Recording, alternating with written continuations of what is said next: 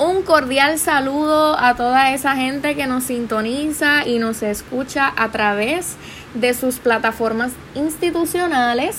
Mi nombre es Frances y espero que se encuentren bien y que este ratito que compartiremos pues sea de agrado y sobre todo de mucho provecho.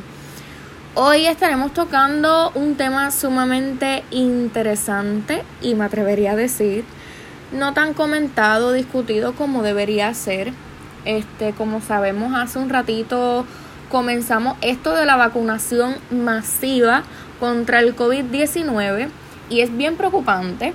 Este, pues existe tanta gente sin conocer información sobre dicha vacuna y es importante que nos empapemos al menos un poco sobre, sobre el tema. Todos sabemos que en la lucha contra el COVID-19 o cualquier otra enfermedad una vacuna pues es parte fundamental para abordar la crisis sanitaria no tan solo local, sino mundial, disminuyendo las tasas de infección, eh, las enfermedades y en casos extremos, pues las tasas de muerte. Es por eso por lo que hemos tomado el atrevimiento de adentrarnos un poco más de lo usual en esta polémica que provoca la inseguridad de vacunarse. Pues el temor de las personas al COVID-19 ha creado que se rumoreen un sinnúmero de cosas e información que es tanto incierta como cierta, lo que ha creado eh, confusión en las personas al tomar eh, una decisión a la hora de, de vacunarse. No obstante, no puede pasar por desapercibido este tema tan importante y fundamental para nosotros en estos momentos. Así que durante un tiempo me he tomado la tarea de recopilar una serie de preguntas a través de mi página personal de Twitter eh, por medio de una encuesta donde varios de los miembros de este pues optaron por creer que era información muy importante para cubrir. Pues pese a todas las cosas que se han dicho sobre la vacuna, pues ellos entendían que estas particularmente no se mencionaban mucho. Y pues de tantas cosas que se pueden abundar en el tema, una de las dudas poco esclarecidas era cuáles de las vacunas contra el COVID-19 han sido autorizadas y cuál sería su funcionamiento. Pues desde hace un rato y entiendo que todavía eh, se estudian varias vacunas contra el coronavirus por medio de ensayos clínicos. Dicho sea de paso, eh, la Administración de Alimentos y Medicamentos de los Estados Unidos, eh, conocidos por sus siglas en inglés, la FDA, eh, ellos se encargan de revisar los resultados de estos ensayos antes de aprobar el uso de las vacunas. No obstante, al haber una urgencia por vacunas contra el coronavirus, el proceso en tiempo normal eh, de aprobación por la FDA puede tomarse meses o inclusive hasta años. Y pues esta ocasión la FDA ha otorgado autorización de emergencia para el uso de las vacunas eh, basándose en menos información de la que normalmente pues se requiere. Esta información debe evidenciar que las vacunas son eficaces y seguras para que la FDA pueda otorgar la autorización de emergencia para su uso. Eh, gracias a este proceso eh, ya hay vacunas, hay tres vacunas autorizadas de emergencia por parte de la FDA y estas son eh, la vacuna de Pfizer, BioNTech, la Moderna y la vacuna Jensen Johnson Johnson contra el COVID-19. Eh, la vacuna de Pfizer eh, tiene un 95% de eficacia para combatir el virus y sus síntomas. Esta está preparada para personas mayores de 16 años eh, compuesta por dos dosis que se aplican con 21 días de diferencia. Y si fuera necesario, la segunda dosis puede administrarse hasta seis semanas después de la primera dosis. La vacuna moderna eh, demostró un 94% de eficacia para combatir el virus y sus síntomas. Esta está preparada para personas mayores de 18 años y compuesta por dos dosis también, que estas se aplican con 28 días de diferencias. Si es necesario, la segunda dosis puede administrarse hasta seis semanas después de la primera dosis eh, administrada. A diferencia de la vacuna Johnson Johnson, eh, esta demostró en los ensayos clínicos una eficacia del 66% para prevenir la infección contra el virus que produce el COVID-19 y sus síntomas. Eh, a partir del día 14, después de la vacunación, eh, ella demostró una eficacia del 85% para prevenir las formas graves del COVID-19 Mm, al menos unos 28 días después de la vacunación. Esta vacuna es para mayores de 18 años y a diferencia de las otras, pues esta se administra en una sola dosis. Tanto la vacuna Pfizer como la Moderna eh, usan el ARN mensajero. Me explico. Los coronavirus o el virus eh, tienen una estructura con forma de espiga en la superficie, llamada proteína S. Las vacunas contra el COVID-19 con ARN mensajero llevan esta señal a las células para fabricar una proteína S inofensiva. Luego de la vacunación, las células comienzan a crear las proteínas y las colocan en la superficie de las células.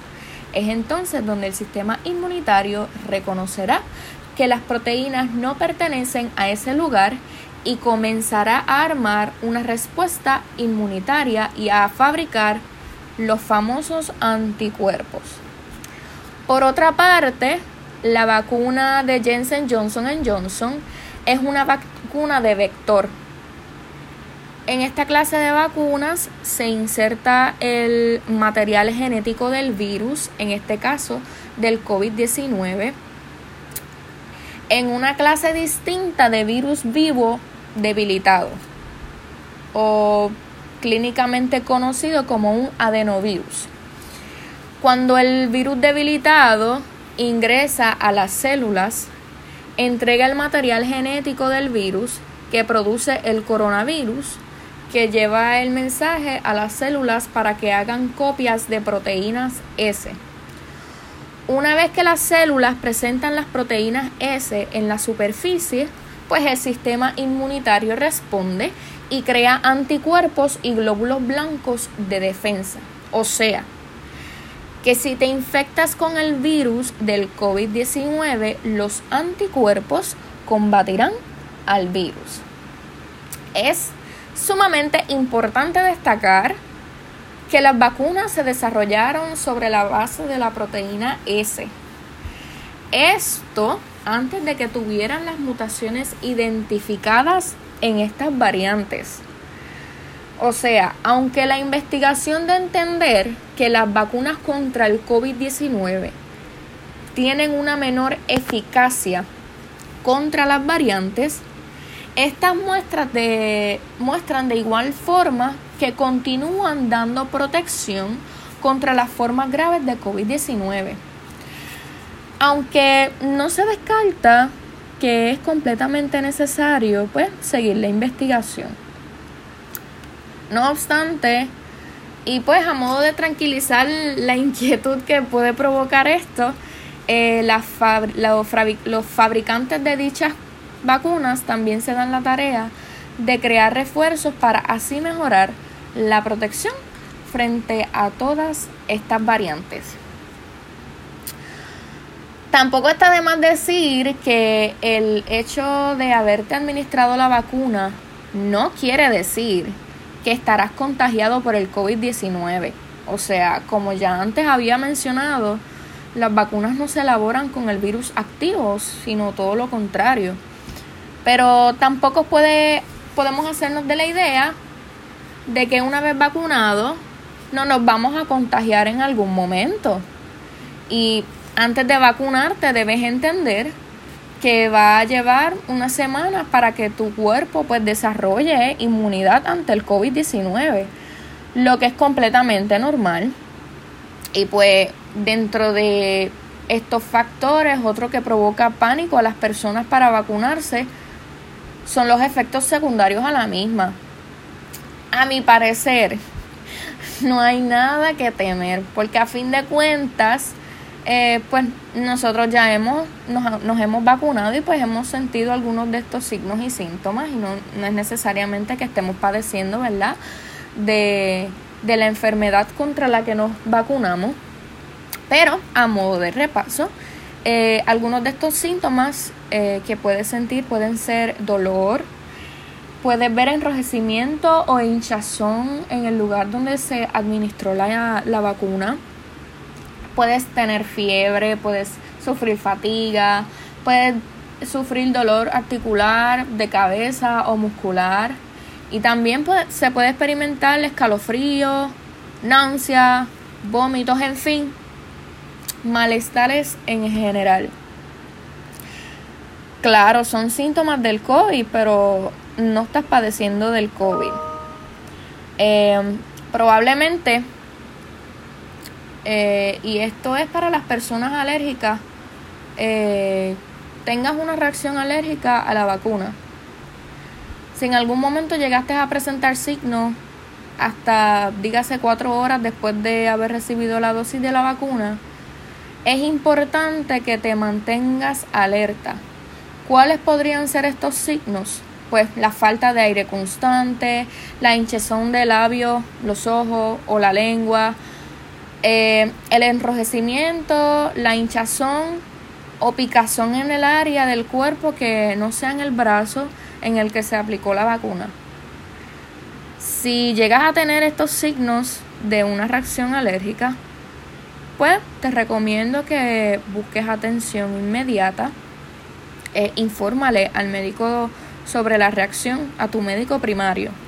Aunque ya haya desaparecido, pues quizás indique que tienes una alergia a la vacuna y es posible que no puedas recibir una segunda dosis de la misma. Dicho sea de paso, no intentes tomar analgésicos de ninguna índole, ¿ok? Sin antes consultar con tu médico.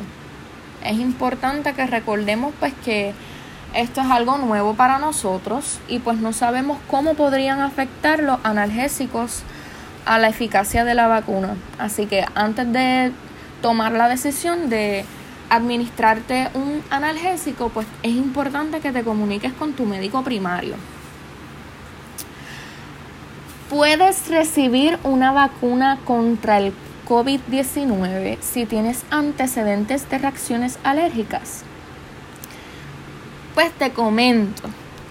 Si los antecedentes de reacción alérgica son intensos y no están relacionados con vacunas ni con medicamentos inyectables, puedes recibir la vacuna o podrías recibir la vacuna.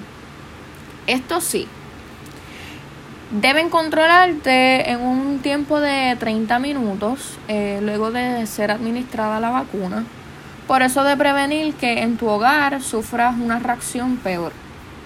Ahora bien, si has sufrido reacciones alérgicas inmediatas a otras vacunas o medicamentos inyectables, pues primero deberías consultar con tu médico primario si puedes recibir la vacuna.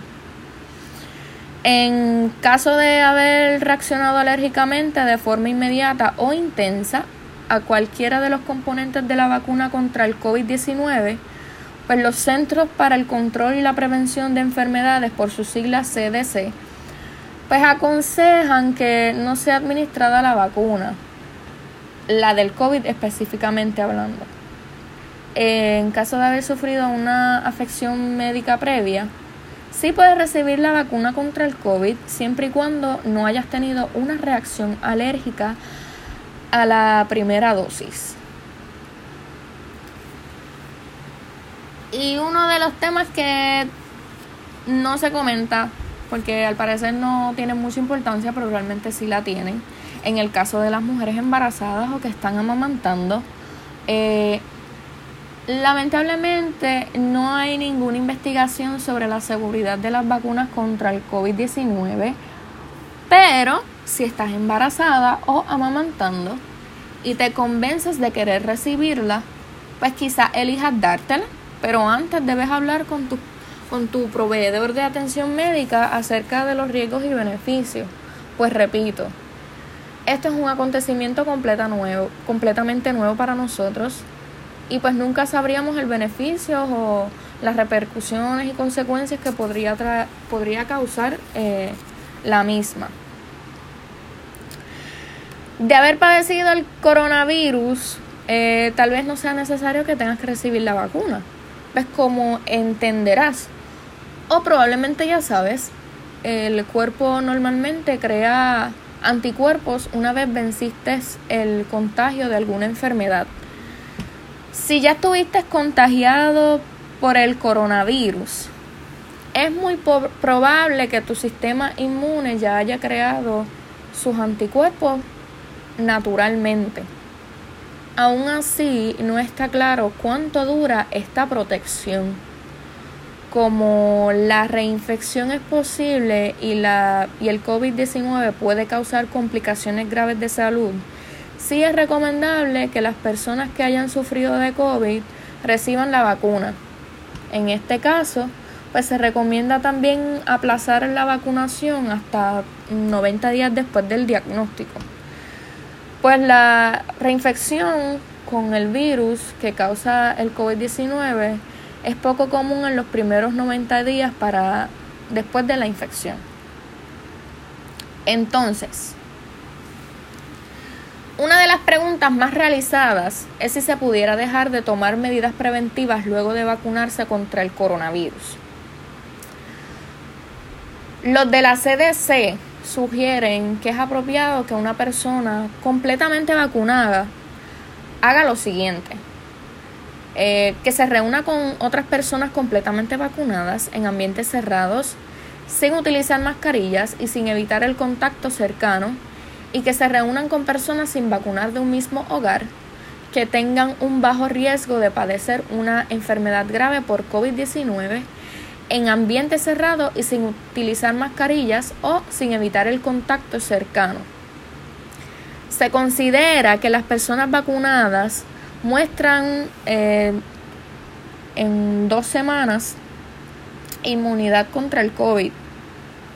Sin embargo, aún estando vacunadas, las medidas de prevención y de sanitización deberían continuar, ya sea en público, cuando nos reunimos con personas que aún no están vacunadas y pues corren mayor riesgo de contagio cuando nos reunimos con personas que no pueden vacunarse debido a que corren riesgo de contraer alguna enfermedad grave o son pacientes de enfermedades crónicas o degenerativas, cuando hay niños y cuando nos reunimos con personas que viven en diferentes hogares.